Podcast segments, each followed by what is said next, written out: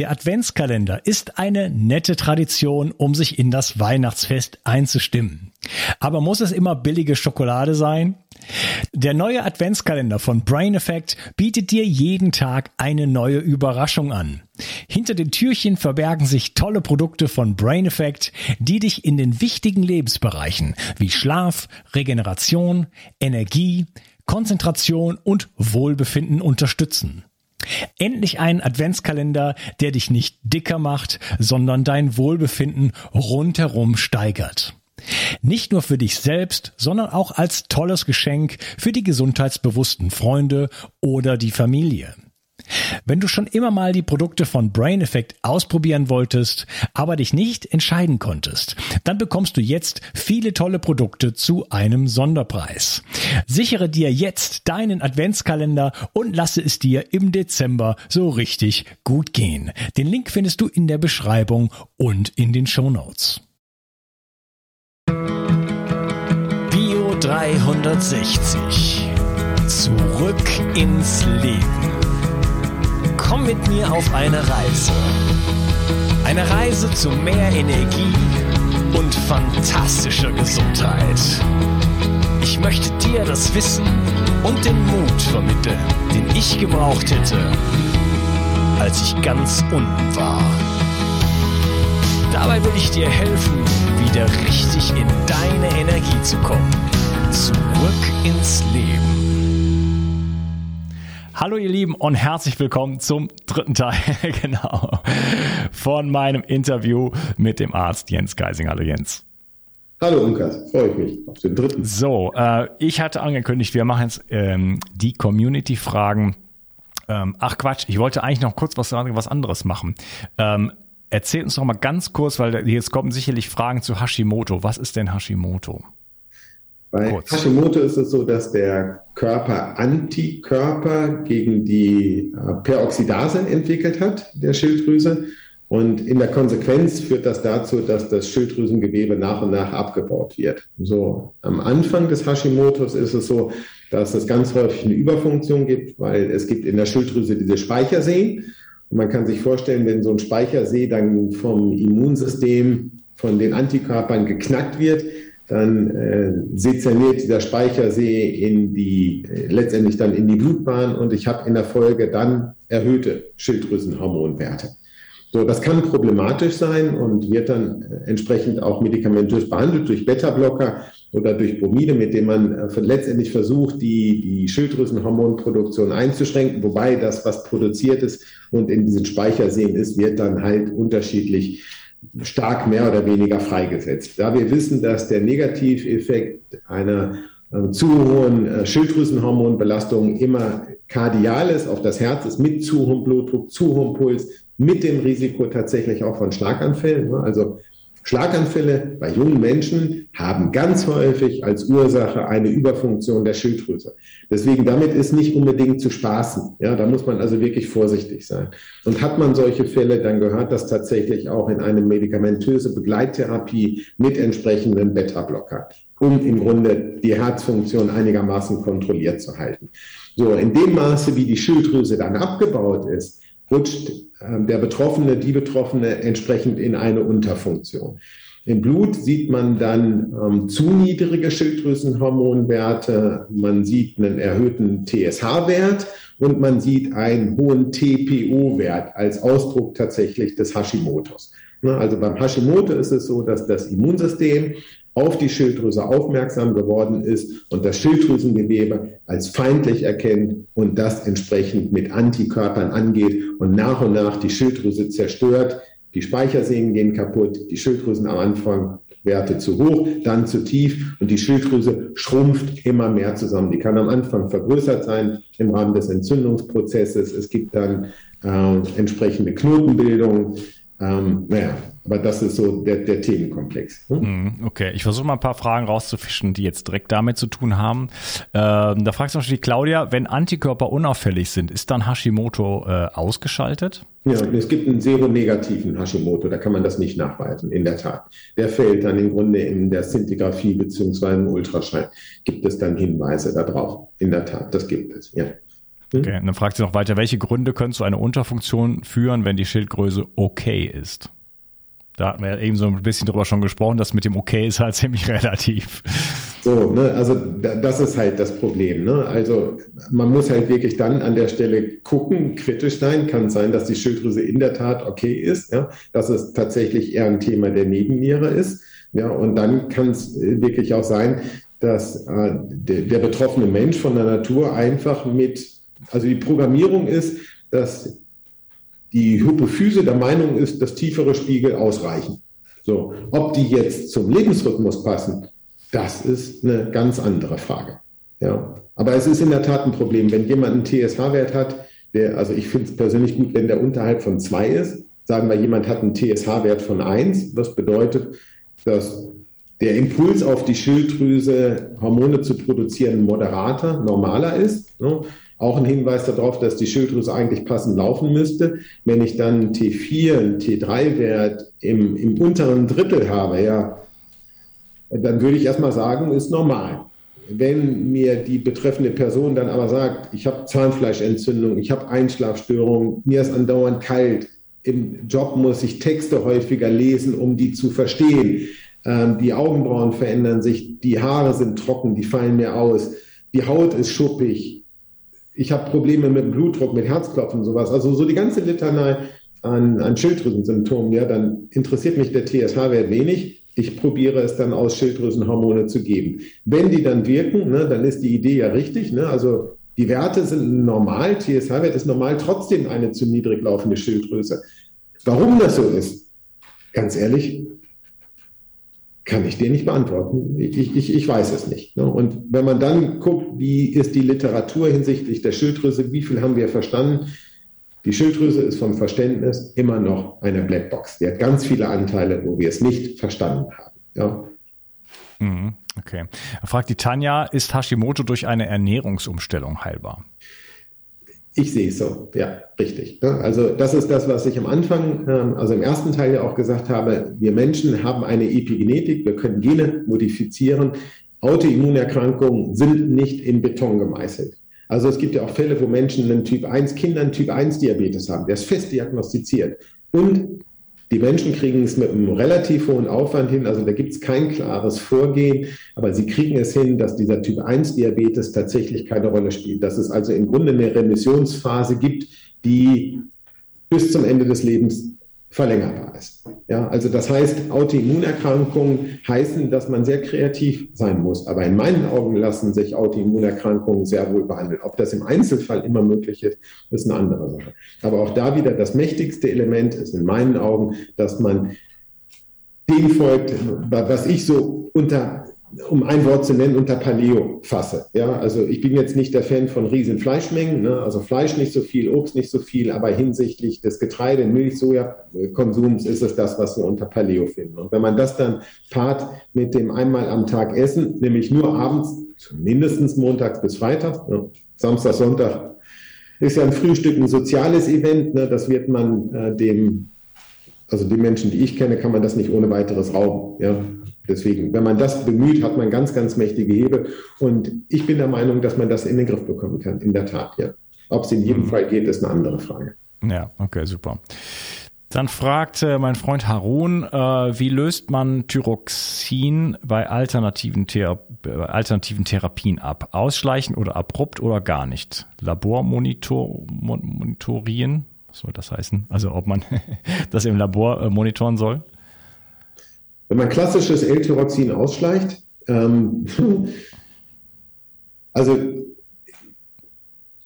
die schwierigste Sache bei uns in der Praxis ist, wenn jemand eine klassische Schilddrüsentherapie bekommt und ich das Gefühl habe, dass natürliche Schilddrüsenhormone pfiffiger wären, ja, dann ist es so, dass wir das klassische Schilddrüsenmedikament absetzen und der Spiegel des klassischen Schilddrüsenmedikaments senkt sich ja quasi über drei Monate. Ne, der geht ja langsam runter. Und in dem Maße, wie der absinkt, gehe ich mit natürlichen Schilddrüsenhormonen drauf.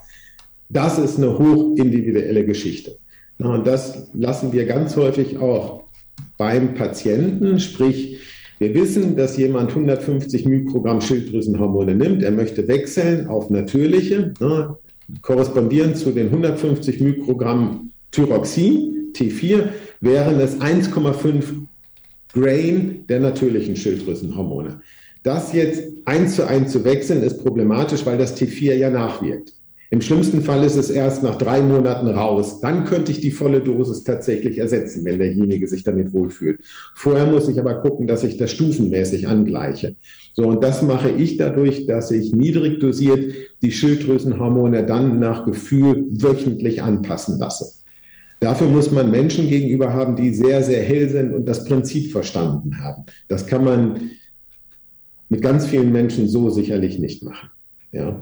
Aber das abrupt abzusetzen, klar, spricht nichts dagegen. Frage ist, wie will man das ersetzen, wenn man es dann tatsächlich braucht? Ja. Mhm. Okay, gut. Also langsam ähm, wechseln. Was ist, sollte man das im Labor äh, überprüfen, was da, was da los ist?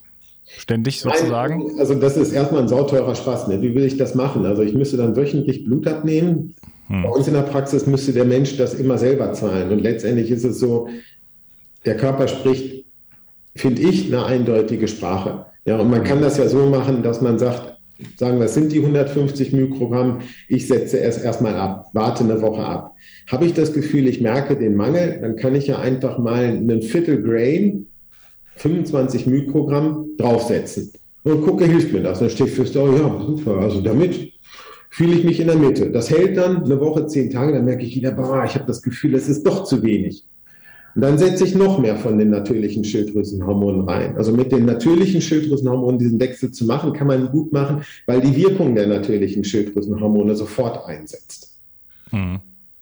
Okay. Umgedreht ne, von den natürlichen auf die klassischen ist natürlich einfach, weil die natürlichen mit ihrer Wirkung innerhalb von wenigen Tagen durch sind und ich dann natürlich die Adäquatdosis, da gibt es Umrechnungen, die, die, die, die ungefähr sind, ne, kann man dann auf ein passendes T4 gehen. Umgerät ist es wesentlich einfach. Ja, hm. ja wieso, wieso würde ich auf ein künstliches wechseln wollen? Was gäbe es da für, für einen Grund? Finanzielle Aspekte. Also die natürlichen Schilddrüsenhormone muss ich selber zahlen. Ne? Wenn ich jetzt hier Menschen habe, die sich das alles wirklich mühsam zusammensparen, um eine Lösung zu finden, Schilddrüse war nie ein Thema. Wir stellen fest, ja, es ist ein Schilddrüsenthema. Wir haben es super eingestellt mit den natürlichen Schilddrüsenhormonen. Die Leute sagen dann, boah, Kaisinger, ich kann mir das nicht leisten, ne, das setzt mich so unter Druck, können wir es nicht probieren, auf die klassischen zu gehen? Ja, das kann man machen. Und wenn die sich dann mit den klassischen Präparaten genauso fühlen, wie unter den naturidentischen, ja bitte, ne, dann geht das ja nicht besser. Ich meine, ne, das würden sie dann im besten Fall durch äh, den niedergelassenen, kassenniedergelassenen Arzt verschrieben bekommen. Ne? Also das wären dann finanzielle Aspekte. Okay, worüber reden wir da so bei so ähm, natürlichen? Bei den natürlichen Schilddrüsenhormonen hängt es davon ab, welche Zubereitungen man wählt. Ich finde das ganz gut, wenn die in Fett gelöst sind. Wir haben eine Apotheke in, in, in Wien, die lösen die Schilddrüsenhormone in Kakaobutter. Das äh, finde ich eine elegante Methode. Die haben das aber auch als Lutschtablette, die haben das auch in retardierter Form. Ähm, wenn man jetzt einen Grain nimmt, da ist man 100 Tage, also man ist im Grunde irgendwie zwischen 50 Cent bis, was weiß ich, 1,50 Euro, 50, je nachdem, was das für Dosierungen sind pro Tag. Das ne? ist also schon nicht ganz unwesentlich. Ne? Okay, also 30 bis 50 Euro im Monat. Ja, sowas um den Dreh. Ja, gut. Gut, aber wenn das heißt, äh, so, ich äh, pfeife aus dem letzten Loch oder, oder es geht mir gut, finde ich einen Euro am Tag für vertretbar. Ja, es geht ja immer darum, ökonomisch. Den kann ich ja, den kann ich ja dann wieder verdienen, wenn ich, äh, wenn ja. ich, wenn ich, wenn ich wieder handlungsfähig bin. Also es geht immer darum, dass man einen effektiven Weg findet. Also wir nehmen, wir nehmen, versuchen immer Rücksicht auf das Portemonnaie auch unseres Gegenübers zu nehmen. Also mir steht es nicht zu, da großzügig darüber zu verfügen, sondern ich begleite Menschen auf ihrem Weg. Ne? Und wenn das ein mhm. Aspekt ist, den sie damit reinnehmen, dann ja, finde ich, mhm. kann ich dem ja auch nachgehen, solange es vertretbar ist. Ne? Mhm. Nein, nee, okay, alles klar. Wollte ich nur mal wissen. Gut, ähm, das habe ich jetzt schon gedacht, wäre schlimmer, ne? aber das finde okay. ich ist ja noch, ist ja noch im, im, in einem Rahmen irgendwo. Äh, jetzt muss ich einfach vorlesen, das kann ich mir nicht, während du sprichst, also mal da so durchscannen, weil das doch alles sehr technische Fragen auch sind. Kann eine Schilddrüse nach ihrer Entfernung wieder nachwachsen? Da kommt jetzt noch einiges mehr, aber äh, vielleicht direkt da die Antwort. Nein, eher, eher nee. wahrscheinlich, nein. Also es gibt nee. manchmal man hat ja früher gedacht, dass einzelne Gewebe nicht nachwachsen können. Das kann sehr wohl hm, passieren. Ne? Wir haben ja entsprechend Stammzellen, die sich in jedes Gewebe umwandeln können. Es wäre jetzt rein theoretisch denkbar, dass ein Organ äh, frisch entfernt wurde. Derjenige macht eine Stammzellspende, ne, äh, bekommt eine Stammzellspende, dann könnten rein theoretisch die Stammzellen sich in das entsprechende Gewebe umwandeln. Äh, Klassisch findet die Schilddrüsenentfernung nicht in Zeiten statt, wo unsere Stammzellen hoch sind, ne, sondern dann sind die schon deutlich abgefallen. Das heißt, es gibt eine narbige Regeneration, sprich kein Nachwachsen der Schilddrüse. Nichtsdestotrotz könnte man mit viel Fantasie irgendein Szenario zeichnen, mit dem das dann vielleicht doch möglich wäre. Aber da kann ich mich auch fragen, kann ich eine Bandscheibe nachwachsen lassen oder kann ich einen Zahn nachwachsen lassen? Ja. Mhm, ja, okay. Äh, ja, liebe Annette, äh, das, was du danach schreibst, äh, bitte besorg dir einen Therapeuten. Das können wir jetzt hier nicht diskutieren. Das ist äh, auch äh, ja zu. Es geht zu sehr ins Detail ähm, und da brauchst du, glaube ich, dann einfach Unterstützung. Ähm, oh, so die SIP oder Sieb äh, fragt, macht die Impfung mit mRNA-Impfstoff Sinn bei Hashimoto bzw. Antikörperbildung und könnte die Impfung bei Autoimmunerkrankungen weitere Autoimmunkrankheiten auslösen? Ich habe es nicht geschafft. Äh, interessante Frage. Aus der Praxis ist es so, dass wir Menschen haben, die ihre rheumatische Situation krass verschlechtert haben. Ja, also ich habe einen Fall im Kopf von einer, einer, Patientin, bei der es wirklich so ist, dass die ihre rheumatoide Arthritis gut im Griff hatte. Nach der Impfung ähm, mit einem mRNA-Impfstoff Corona ist äh, ihr das Ganze um die Ohren geflogen. Ja, und die hat große Schwierigkeiten, wieder auf den alten Level zu kommen.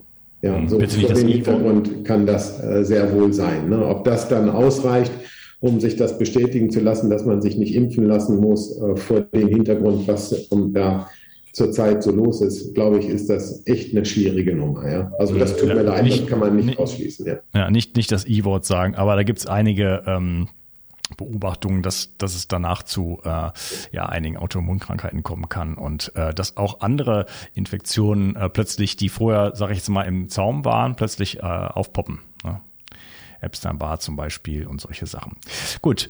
Ähm, bei mir wird eine Neben, das sagt die Barbara, bei mir wird eine Nebennierenschwäche vermutet. Ergebnis des Cortisol-Tagesprofils steht noch aus. Ähm, muss ich Bedenken haben, dass ich durch den aktuellen Umstieg von Eurotrox auf Thyreogland äh, durch die durch die für meinen Körper neue Zuführung von T3 meine Nebennieren noch mehr in die Knie gehen?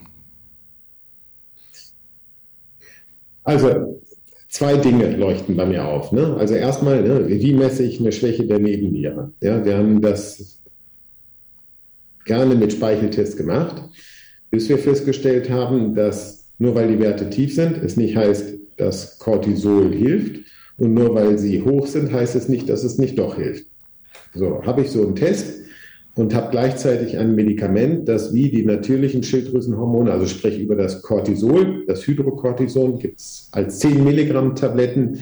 Ähm, die Wirkung des Cortisols setzt auch wiederum in einer halben Stunde ein. Ähm, nach drei Stunden ist das zu 75 Prozent aus dem Körper wieder raus, ne, weil es ein körpereigener Stoff ist, der dem gleichen Abbau unterliegt. Ähm, wir schenken uns inzwischen diese Tests und probieren das aus. Da ich ganz tief dosiert anfangen kann und im Grunde alle zwei Tage steigern wir die Dosis. Bei Frauen ist es in der Regel eine halbe Tablette, die hilft bei Männern, also 5 Milligramm bei Frauen, 10 Milligramm bei Männern. Habe ich da, wenn ich das zwei Tage nehme, keinen Effekt, dann kann ich es ausschließen, dass es eine Nebennierenschwäche ist. So, Nebenniere stärken heißt immer, dass der Bedarf an Schilddrüsenhormonen letztendlich sinkt. Nur weil ich die Schilddrüsenhormone zu hoch zu setze, setze ich die Nebenniere nicht wirklich unter Druck und löse auch keinen Schaden aus. Also die Nebenniere könnte ich einen Schaden auslösen, wenn das ACTH was die Cortisolproduktion abruft, andauernd erhöht ist und die Nebenniere andauernd ausgequetscht wird, ja, dann würde ich einen Schaden setzen. Aber jetzt äh, durch die Schilddrüsenhormone sicherlich nicht. Also bevor ich die Schilddrüsenhormone so hoch setze, das, was weiß ich, das ATP-Verglühen in der Nebenniere so hoch ist, habe ich jede Menge andere Probleme, die wahrscheinlich dann, bevor irgendwo ein Impact auf die Schilddrüse ist, liege ich schon auf der Intensivstation mit Herzklopfen, Herzklabastern, Schlaganfall, weiß der Kuckuck was. Ja. Mhm, okay. Dann fragt die Miller, was für Möglichkeiten gibt es bei einer kompensierten Hypoterose, Hypothyreose, äh, was kann versucht werden? Oh, eine kompensierte Hypothyreose, ne? das ist immer so die Frage, was damit gemeint ist. In der Regel heißt das ja, dass der TSH-Wert hoch ist, eine Schilddrüsenunterfunktion anzeigt, die ich dann aber, wenn ich mir die Schilddrüsenwerte angucke, nicht wiederfinde. Ja, so. TSH-Wert hoch bei normalen Schilddrüsenwerten ist immer ein Hinweis darauf, dass der Körper eigentlich auf der Suche nach Jod ist. Das heißt, bei sowas würde ich immer mit Jod und Selen mal reingehen. Gut, wenn äh, beim Jod äh, gibt es selten Unverträglichkeiten, warum auch immer, also eine Allergie gegen ein Element in dem Sinne gibt es ja nicht. Ähm, da würde ich dann vorsichtig reintitrieren. Ne? Also es gibt ja Kelp mit einer definierten Jodmenge, die so zwischen 200 225 Mikrogramm liegt. Das kann man dann einfach mal zuführen oder halt diese Lugolsche Lösung, dass man sich da eine so und so viel prozentige Lösung holt und einfach erstmal aus so einem Glas, wo man einen Tropfen aufgelöst hat, einfach mal einen Löffel nimmt und mal guckt, ob man platzt äh, oder auch nicht. So, also äh, eine latente Hypothyreose äh, oder kompensierte, ich finde das immer eine schwierige Nummer. Ne? Also da echt auf die Symptome gucken, ob die Symptome darauf hindeuten, dass die Schilddrüse einfach scheiße läuft. Bleibt der TSH-Wert hoch, obwohl die Schilddrüsenwerte höher sind, lohnt es sich immer einmal mit Jod zu gucken. Ja. Mhm. Okay. Dann fragt die Elfi, ähm, ist Intervallfasten äh, in Klammern 16 zu 8 bei gut eingestellter Schilddrüse in Klammern Hashimoto zur Gewichtsreduktion und Stabilisation dauerhaft empfehlenswert? Oder Deswegen lese ich die Frage vor, weil da hatten wir ja schon drüber gesprochen. Oder werden durch das bis zu 16-stündige Fasten jeden Tag zu viele Stresshormone ausgeschüttet? Gibt es dazu gegebenenfalls Daten oder Studien? Das ist nämlich etwas, äh, ja, das wird häufig angesprochen, dass halt äh, das ähm, auch dann gerade bei Frauen und so weiter nicht so gut ist, weil dann einfach so viel Stress entsteht. Boah. Ähm, also 16,8 ist in den Augen der Natur Vollpension. Ja, so, das kann man im besten Fall für die Gewichtsreduktion nutzen. Das, um was es bei diesem Fasten eigentlich geht, nämlich diese epigenetische Optimierung, erreicht man mit 16,8 nicht. Will ich also quasi in die Königsdisziplin einsteigen, die ich mit dem Fasten erreichen will, nämlich eine Optimierung der Epigenetik, ja, dann geht das erst ab 23 Stunden Essen los. So, das würde im Grunde bedeuten, wenn ich jetzt, ähm, ne, also eine Schwangerschaft. Also 23 Stunden Essen, eine Stunde Fasten. Ja, genau, richtig. Ja, wie ein Hobbit. Genau das meinte ich nicht. Ne? Also 23 Stunden nicht essen, das, was wir im ersten Teil hatten, nämlich äh, nicht morgens, nicht mittags, nur abends essen. Ja, so, dann kommt immer, warum, ja, warum, warum, warum, warum, abends? Ich mache das dann eher, wenn ich das mache, eher mittags, weil ich das Gefühl habe, da kann ich die Energie besser gebrauchen. Wenn ich abends mich dann so, man isst ja dann auch ganz ordentlich, sage ich jetzt mal, wenn man nur einmal am Tag isst, und ist das dann schon eine ordentliche Ladung. So am Abend finde ich das ein bisschen schwierig. Eigentlich folgt das einer biochemischen Logik. Ne? Das Cortisol ist morgens am höchsten, heißt, der Körper kann genug ATP aus dem Fettgewebe verbrennen. Mittags ist das Cortisol immer noch höher als abends. Das heißt, du bist mittags auch noch super in der Fettverbrennung. Mhm. Da entsprechend Kohlenhydrate zuzusetzen, ist in der Regel nicht notwendig, weil der Körper das so kann. Abends hingegen ist das Cortisol am tiefsten. Da die Energie äh, aus dem Fettgewebe zu mobilisieren, macht der Körper kaum. Sprich, ich esse abends, weil ich die Fettverbrennung, die Schrottverbrennung über den Tag nutzen kann. Das ist der Grund. Das kann man natürlich für sich variieren, wie man äh, lustig ist und wie man sich wohlfühlt, also um Himmels Willen. Aber biochemisch, logisch betrachtet, ne, gibt es nur eine Evidenz für 23 Stunden nicht essen, eine Stunde essen. Welche Mahlzeit dann die optimale ist, da gibt es keine Studienlage dazu. Ne? Das ist keine Evidenz. Da kann man nur dann biochemisch, physiologisch denken und sagen, boah, die Höhe der Cortisolspiegel beschreibt mir, wie gut ich Energie aus dem Fettgewebe mobilisieren kann. Will ich entschrotten, will ich Schrott verbrennen, will ich aufräumen, dann ist es natürlich toll, wenn ich den ganzen Schwung über den Tag dafür mitnehme und dann nur abends esse. Das Risiko ist natürlich an der Stelle, ne, das sind dann psychologische Phänomene, wenn ich mich den ganzen Tag an Termine halten muss, mich noch darauf konzentrieren muss, dass ich nicht esse, ist das energietechnisch recht aufwendig. Mich dann abends noch zu disziplinieren, mich nicht voll zu fressen, nicht noch jede Menge Schokolade, Obstsäfte, Obst und allen möglichen Scheiß zu essen, hm, das kann dann zu einer Versandnummer werden. Ob dieses Kontrollieren tagsüber eine erhöhte Ausschüttung von Stresshormonen bedeutet, äh, nein, ich kann dieser Idee wenig abgewinnen. Wenn wir Menschen gestresst sind, dann hängt das stumpf damit zusammen, dass die Cortisolspiegel, die wir zur Verfügung haben, nicht zu dem passt, was gefordert ist. Also habe ich so viel Stress ja, und so wenig Cortisol, habe ich ein Problem. Dann bin ich gestresst. Habe ich so viel Stress und so viel Cortisol. Nicht jeder kann dich sehen. Kannst du das auch sagen? Also hast du weniger Stress und mehr Cortisol? Also ich bin immer gut dran, wenn ich mehr Cortisol zur Verfügung habe als Stress. Meine Cortisolspiegel sollten immer höher sein als der Stresslevel. So, das Ganze hat natürlich physiologische Grenzen. Ne? Also das habe ich ja überall. Ne? Also ich kann einen Einkaufskorb tragen, ich kann eine Getränkekiste tragen. Reifenwechsel ohne Wagenheber, kriege ich nicht hin. Ja, würde ich das probieren, würden irgendwelche Knochen brechen. So, bei uns Menschen ist es auch so. Wir haben bestimmte Belastungsgrenzen. Wir haben bestimmte Cortisolspiegel, die wir hinbekommen. Wir hatten ja im ersten Teil schon darüber gesprochen, dass derjenige, der quasi für, für, für den spirituellen Zusammenhalt einer Gruppe zuständig ist und nur in die Glaskugel guckt, der hat eher, wenn er von der Natur dafür vorgesehen ist, niedrige Cortisolspiegel. Würde der also in einer freien Wirtschaft irgendeinen stressigen Job haben, hat so jemand das Problem, dass die Cortisolspiegel nicht zu dem passen, was der Job erfordert, sprich dauerhaft Stress. Natürlich ist es so, wenn ich dann noch ankomme, Mäuse sind auch zu dick und so, das müssen sie auch noch machen, das erhöht den Stresslevel, keine Frage. Ja, ähm, aber nicht die Cortisolspiegel. So, vor dem Hintergrund ähm, ist die Frage für mich nicht ganz einfach zu beantworten. Frauen können das mit dem Fasten genauso machen wie wir Männer auch. So, bei Frauen ist es aber schon so, dass Frauen eigentlich so am Körper die notwendigen Kalorien für eine Schwangerschaft tragen. Ja? Das weiter runter zu hungern macht evolutionsbiologisch wenig Sinn. Wobei jetzt für uns moderne Menschen ist es ja eher weniger zu vermuten, dass wir in der Schwangerschaft an keine Nahrung kommen und deswegen auf die Fettdepots angewiesen sind. Und wir haben ja auch genug Models, die aus dem super schlank sein, schwanger werden, entbinden und danach genauso super schwank sind, drei Tage nach der Entbindung wie vorher. Ja, so das ist für uns Menschen sehr wohl möglich.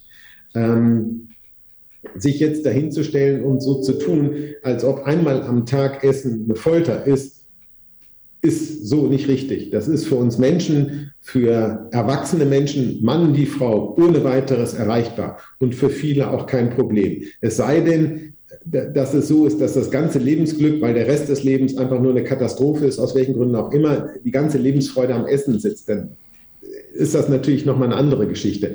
Aber keiner wird einen Schaden nehmen, wenn das Frühstück wegfällt und wenn das Mittagessen wegfällt und man nur abends isst. Und das bedeutet, eine Leistungsgebung, weil der Körper, das kann man nachweisen, im Rahmen des Hungerns verdichtet der Körper die Mitochondrien. Und obwohl die dichter werden und mehr werden, sinkt der Sauerstoffverbrauch.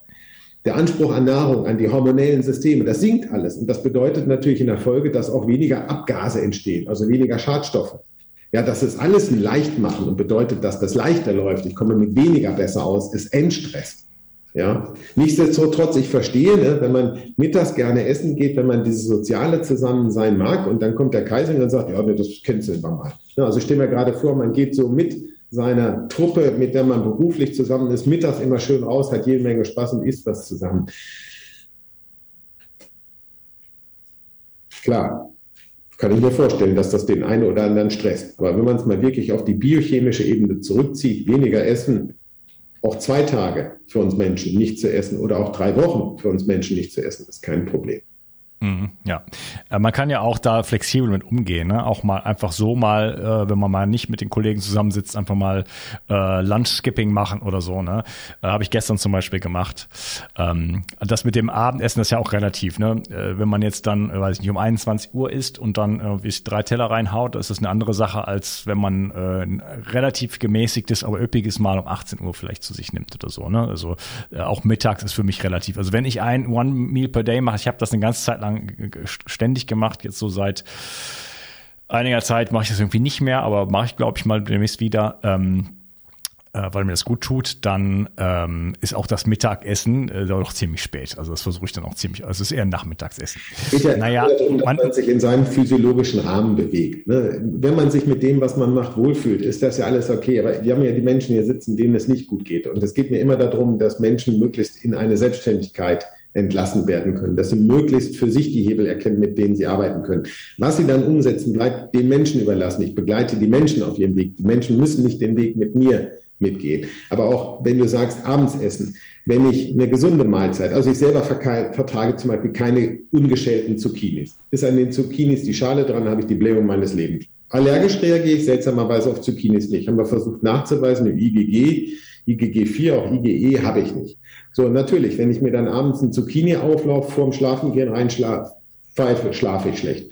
Wenn ich mir abends die Wampe vollstopfe, dass das Essen bis hier entsteht und ich mich dann hinlege, habe ich die ganze Zeit natürlich mit Aufstoßen zu tun. Das ist auch logisch. Nehme ich äh, Stoffe, die in das Glutaminerge, in das pushende System äh, reingehe und pfeife mir das abends rein, was weiß ich, äh, Glutamate, äh, Gliadin, Gluten, äh, bestimmte Zwiebelsorten, Knoblauch, Bärlauch und sowas, das kann das alles machen. Da können einem die, die, die Yogi-Leute ähm, ayurvedisches Essen einen Berg von erzählen. Wenn ich solche Dinge nicht berücksichtige, zum Beispiel dann gepusht auf Knoblauch reagiere, mir das abends reinpfeife, natürlich kriege ich dann Probleme. Aber ein gesundes physiologisches Essen, was zum Körper passt, in einer adäquaten Menge, würde den Schlaf verbessern, nicht verschlechtern.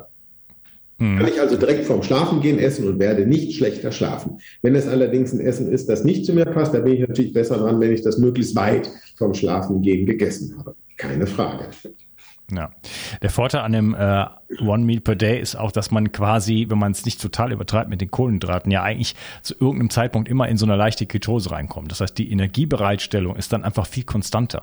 Das ist der ohne, ohne, dass man da gleich jetzt eine, eine, wer weiß, was für eine ketogene Diät macht, sondern man ist mehr oder weniger automatisch zu irgendeinem Zeitpunkt läuft man immer äh, in die Ketose so ein bisschen rein, dass man so ein, so ein, so ein, ähm, so ein halbes Mol da irgendwo hat und ähm, dadurch äh, gewinnt man auch an Flexibilität und dadurch wird es einfach auch einfacher, sowas zu machen. Ne? Das heißt, indem man das so ein bisschen trainiert, wird es dann irgendwann einfach und dann kann man auch mal also eine Mahlzeit ausfallen lassen, ist überhaupt gar kein Ding. Also im Gegenteil, man hat Energie den ganzen Tag und äh, ja, irgendwann muss man mal was essen, aber es, äh, das ist nicht der Grund, warum man isst. Man hat dann einfach irgendwann mal ja, Hunger. Aber so ein Hungergefühl, das ist ja auch, wir essen ja kaum noch wie aus Hunger. Ne? Wir haben Appetit oder so, so ein bisschen Grummeln im Magen oder halt eben äh, ein total gecrashten Blutzuckerspiegel. Das ist der Hauptgrund, warum die Menschen essen.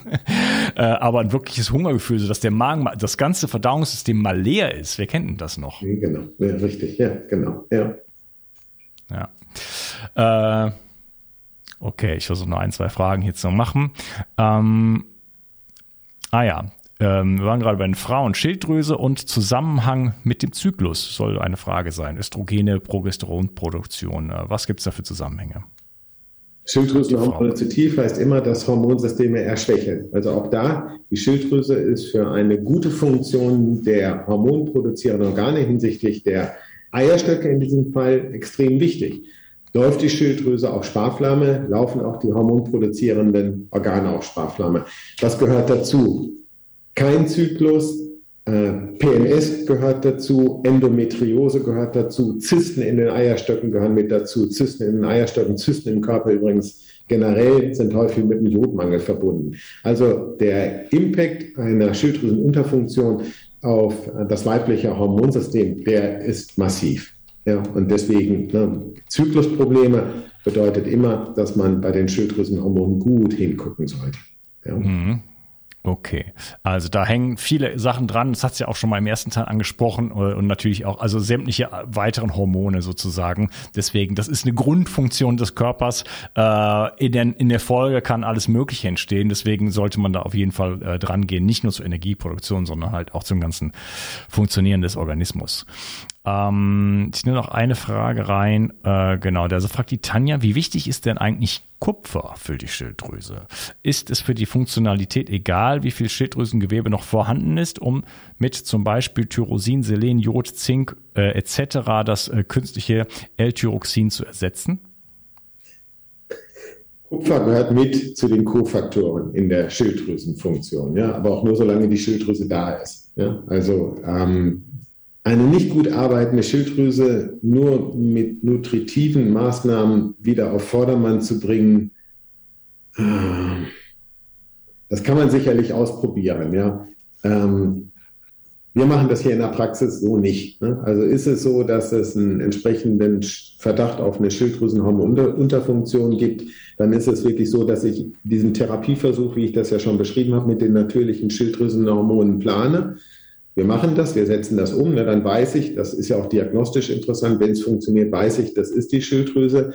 Ähm, wir gehen gerne mal in Nährstoffprofile rein und machen das, dass wir auf dieser Basis ähm, das dann hinbekommen haben, wenn wir das korrigieren, Mangelzustände, dass die Schilddrüse wieder normal funktioniert und wir auf die natürlichen Schilddrüsenhormone verzichten können. Ist mir, ich habe keinen einzigen Fall in Erinnerung, wo wir das so erlebt haben. Ist sicherlich ein interessantes Experiment. Also ähm, wenn ich mir das überlege, dass es Fälle gibt, wo wirklich ein Typ-1-Diabetes bei Kindern sich durch Umstellung der Ernährung ganzheitliche Maßnahmen einkorrigiert hat, boah, es mag sein, dass man das so auf die Spitze treiben kann, dass das geht. Ähm, die Rückmeldung würde mich interessieren. Ja. Mhm, okay. Ja, also immer wenn das Kind schon im Brunnen gefallen ist, dann wird es schwieriger. Ähm, wichtig ist natürlich einfach, äh, ja, schon bevor das der Fall ist, einfach den Körper zu versorgen mit allem, was äh, ein natürlicher Körper halt eben braucht. Und da gehören natürlich Jod, Selen, Zink, äh, die ganzen Vitamine und so weiter natürlich dazu. Äh, doch noch eine allerletzte Frage hier von der Sabrina und sie sagt, super, genau mein Thema. Was kann man machen, wenn mein Hashimoto-Schub, äh, wenn man einen Hashimoto-Schub hat? Das heißt, Entzündungswerte extrem hoch sind, völlig schlapp und müde, Haarausfall, bekommt schwer Luft. Wie gehen die Entzündungswerte runter? Also was kann man jetzt akut direkt machen? Also man kann stark antientzündlich arbeiten. Ähm wenn man sowas hat, ne, einer der ganz großen Bugs, die man als Frau machen kann, ist, dass man die Pille einsetzt. Also die Sexualhormone wirken bei uns im Körper stark antientzündlich. So, ist eine ganz, ganz große Option. Wenn ich die entsprechend durch die Pille platt mache, habe ich eine viel höhere entzündliche Tendenz. So, dann kommt noch dazu, dass die Fluktuation, also die Schwankungen der weiblichen Sexualhormone äh, im MCH entsprechende Präsentationsphänomene machen. Also der Zyklus der Frau wird ja quasi entzündlich ausgelöst. Der Eisprung auch. Ähm, das wirft so ein bisschen einen Schlagschlicht darauf, dass der Boden für Frauen hinsichtlich der Autoimmunerkrankung dünner ist. Deswegen haben wir auch diese Gender-Geschichte bei den Schilddrüsenerkrankungen, gerade bei den Autoimmunerkrankungen. Jetzt würde das ja so ein bisschen postulieren, als wenn die Natur da einen Webfehler hat und die Frauen hinsichtlich der, Anti, der, der autoimmunen Erkrankung, welcher Art auch immer, aber jetzt hier Schilddrüse auf einem dünnen Boden stehen und die Natur das einfach in Kauf nimmt, dass Frauen da häufiger betroffen sind. Ich persönlich, persönlich glaube aber, dass wir Menschen eine gewisse antientzündliche Kapazität haben. Die ist mehr oder weniger groß. Und ich kann natürlich diese Reserve, die ich in diesem Bereich habe, verhunzen, indem ich eine Ernährung habe, die schon mal in entzündliche Bereiche geht. Dann habe ich eine sportliche Betätigung, weil ich das abends mache ne, und mich da richtig auspower, schraube ich auch schon mal entzündliche Prozesse hoch. Dann habe ich bestimmte Vitalstoffmängel, die das auch dünner werden lassen, den Boden, auf dem ich mit meiner antientzündlichen Kapazität stehe, sodass nur wenig passieren muss, dass es mir im Grunde um die Ohren fliegt. So, genauso würde ich das auch zurückarbeiten. Also ich würde immer gucken, dass äh, ich den größten Hebel nehme. Für mich ist das, ich finde es in der Praxis immer wieder bestätigt, ne, dass wenn ich diese Tendenz habe, dass ich wirklich mit der Ernährung und mit entsprechenden Nahrungsergänzungsmitteln, die im Immunsystem gut wirken, also Omega-3-Fettsäuren, Vitamin D, Magnesium, Kupfer, Zink, Selen, Kalium, dass ich mit diesen ganzen Stoffen und einer guten Ernährung arbeite um im Grunde dem Körper die Möglichkeit zu geben, Entzündungsprozesse entsprechend flach zu halten. Und die hormonelle Manipulation in Form der Pille ist eigentlich so der größte Bug, den man schießen kann. Ja, und im Notdienst begegnet mir das immer wieder, dass Frauen Erkrankungen habe, wo ich mir das anhöre und ich frage dann einfach nur noch, seit wann nehmen Sie denn die Pille? Ja, die nehme ich seit so und so. Ne? Und hat man ihnen nie gesagt, dass das mitten ein Auslöser äh, dafür sein kann, dass sie das und das haben. Ja, komm, haben Sie mal einen Beipackzettel geguckt? Ja, da steht es drin. Ne? Das heißt, in diesem Fall würde mich wirklich mal interessieren, ob da hormonell manipuliert wurde oder ob ähm, die Sabrina war das, glaube ich, ne, in der Situation ist, dass sie in die Menopause, in die hormonelle Veränderung rutscht. Ja, und dass dann einen dünneren Boden gibt, auf dem sie da steht. Ja, das sind so die Fragen. Mhm, okay. Ja, Menopause, äh, vielleicht äh, wäre jetzt hier noch Bedarf hat sozusagen das ganze Thema. Wir haben ja schon mal ein sehr intensives Gespräch auch gemacht äh, vor drei Jahren. Ist das jetzt schon her? Nee, zwei Jahre. So, 2019. Ähm, und äh, da auf jeden Fall nochmal reinhören. Da haben wir uns auch ein bisschen über Menopause unterhalten. Kann man vielleicht nochmal irgendwann auch mal als einzelnes Thema machen. Ist, glaube ich, auch äh, ein Bedarf für da. Ähm, ja, ich würde sagen, wir haben es erstmal so weit, äh, auch mit den, mit den Fragen. Gibt es irgendwas, also ich natürlich, man könnte jetzt noch weiß wie weitermachen, aber ich will auf keinen Fall ist mich, mich, mich mit deiner Frau anlegen. sag, sag, ich lade sie das nächste Mal, wenn ich vorbeikomme, lade ich sie zum Essen ein. Du darfst natürlich dann nicht, nicht mitkommen zum Mittagessen. Wegen dem 24-Stunden-Fasten. Dann habe ich Ruhe, ja, genau. Ja, ja. nein, Quatsch. Ähm, ja, Stress würde mich vielleicht noch interessieren, doch vielleicht als allerletztes Thema. Äh, das ist ja sicherlich auch ganz ein integraler Bestandteil von der ganzen Problematik, oder? Ja, also äh, es, Frauen scheinen dafür besonders empfänglich zu sein. Wir haben Frauen, die sind in Unternehmen in Positionen, wo die, was weiß ich, Sekretärin vom Chef, da laufen alle Fäden zusammen. Ist die nicht da, ist es eine einzige Katastrophe. Die Anerkennung für diese Posten die, und die Rolle, die die Frauen dann übernehmen, ist riesengroß. Ja? Der Stresslevel aber auch. Und es ist für Frauen häufig ganz schwer, solche Positionen dann zu verlassen. Und das ist einfach so, es gibt sowas, das ist zumutbar, ja, das kann man machen. Ne? Und wenn man dann so ein bisschen auf seine Systeme achtet und die vielleicht auch mit kleinen Tricks manipuliert, funktioniert das. Aber gerade äh, Frauen haben eine enorme Leistungsbereitschaft, teilweise eine enorme Disziplin, die über das hinausgeht, was das System zu leisten vermag. Ja, und das ist für mich manchmal schwer, das mit anzusehen, weil wenn man sich das anguckt, die haben ein ausreichend hohes Cortisol, die haben eine gut laufende Schilddrüse, wir stellen die hormonell ein und diese Frauen wachen nachts auf und haben im Grunde um 3 Uhr, 4 Uhr nachts dann äh, ihren Job äh, auf dem Kopfkissen liegen, in ihrem Kopf. Ja, und das ist so etwas, das, also ich sehe es so, da muss man dann aussteigen ne, und sagen, ja, also entweder kriege ich hier eine Unterstützung, eine Entlastung oder ich bin aus dem Job raus. Das heißt, Stress gibt es ein gewisses Maß, was man verträgt. Ähm, wenn man ein Maß immer vertragen hat und jetzt auf einmal in ein Alter kommt, wo man feststellt, boah, früher hatte ich deutlich mehr zu tun, jetzt habe ich weniger und komme trotzdem nicht klar, dann lohnt es sich bei der Schilddrüse, bei der Nebenniere, bei den Sexualhormonen zu gucken und danach zu stellen. Männer neigen dann häufig dazu, wenn sie stressreiche Jobs haben, die sie nicht handeln können, weil zum Beispiel das Cortisol zu tief ist, ne, dann setzt man das Cortisol hoch, es funktioniert wieder. Und was machen sie? Sie machen noch mehr als vorher.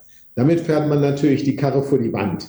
Ja, das dann entsprechend zu regeln, das ist eine schwere Nummer. Also es wäre ja denkbar, dass jemand wirklich ein hohes Cortisol hat. Da gibt es keine Defizite. Ne? Ich würde das daran merken, dass ich was, weil ich, weil ich es nicht gesehen habe, Cortisol gebe und die sagen, boah, damit bin ich ja noch aufgedrehter. Ne? Und dann würde man vielleicht auch vorher oder dann ein entsprechendes Cortisolprofil machen, stellt fest, das Cortisol ist nachts viel zu hoch. Dann wird es also im Grunde darum gehen, wie kann ich Cortisol senken, wie komme ich in die Entspannung. Da spielt einmal das Melatonin als Schlafhormon eine Rolle. Ja, so Melatonin wirkt spontan, wirkt zügig, weiß man ruckzuck, ob es was bringt oder nicht. Dann dieses Gedankenkreisen kann man super mit der Aminosäure abholen, die im Tee freigesetzt wird, wenn ich die länger ziehen lasse. Das L-Theanin. Ja. Ein anderer Stoff, der die Cortisolspiegel flacher halten kann, ist Rosenwurz, Rhodiola. Rhodiola führt dazu, dass mir nachts was weiß ich, man muss auf Toilette. Habe ich alles schon im Programm. L-Theanin, Rhodiola ist hier drin in dem Regenerationstag. Rhodiola würde man klassisch ja morgens und mittags einsetzen, um die Cortisolspiegel flacher zu halten. Genau. Von der Logik passt das nicht immer, weil wenn mein Cortisol schon zu dem, was ich leisten muss, nicht passt, macht es wenig Sinn, das weiter runterzufahren. Nichtsdestotrotz, das Rhodiola kann es auch ausgleichen. Also es ist nicht so eindeutig im Senken, sondern es nivelliert auch ein. Was Rhodiola aber auch machen kann, ist, dass wenn man nachts aus irgendeinem Grunde aufwacht, normalerweise die Gedanken an den Job hochploppen und dann das Cortisol direkt ansteigt, hat man Rhodiola abends eingenommen, kann es sein, dass die Spiegel viel gleichmäßiger, viel niedriger bleiben und ich dank des Rhodiolas tatsächlich auch wieder in Schlaf komme. Aber auch Magnesium spielt da eine Rolle, Kalium spielt da eine Rolle, Kupfer spielt da eine Rolle. Ne? Also da gibt es ganz viele Stoffe, die da hilfreich sind. Und vor dem Hintergrund, dass wir heute, auch wenn wir uns gesund ernähren, keine Garantie haben, dass wir die Vitalstoffe aufnehmen, die wir brauchen, ja, macht vor dem Hintergrund für mich eine pauschale Nahrungsergänzung stumpf Sinn.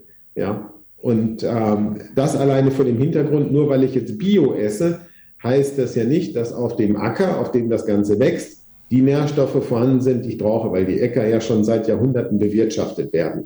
Mhm. Und wenn jetzt gedüngt wird, ist ja immer die Frage, nach welchen Gesichtspunkten wird gedüngt. Ne, es gibt ja jetzt diese Projekte, wo man in den Supermärkten auf einer Nährlösung die Kräuter wachsen lässt wo ich mich frage, okay, kann ich eigentlich auch die Nährlösung trinken? Ja?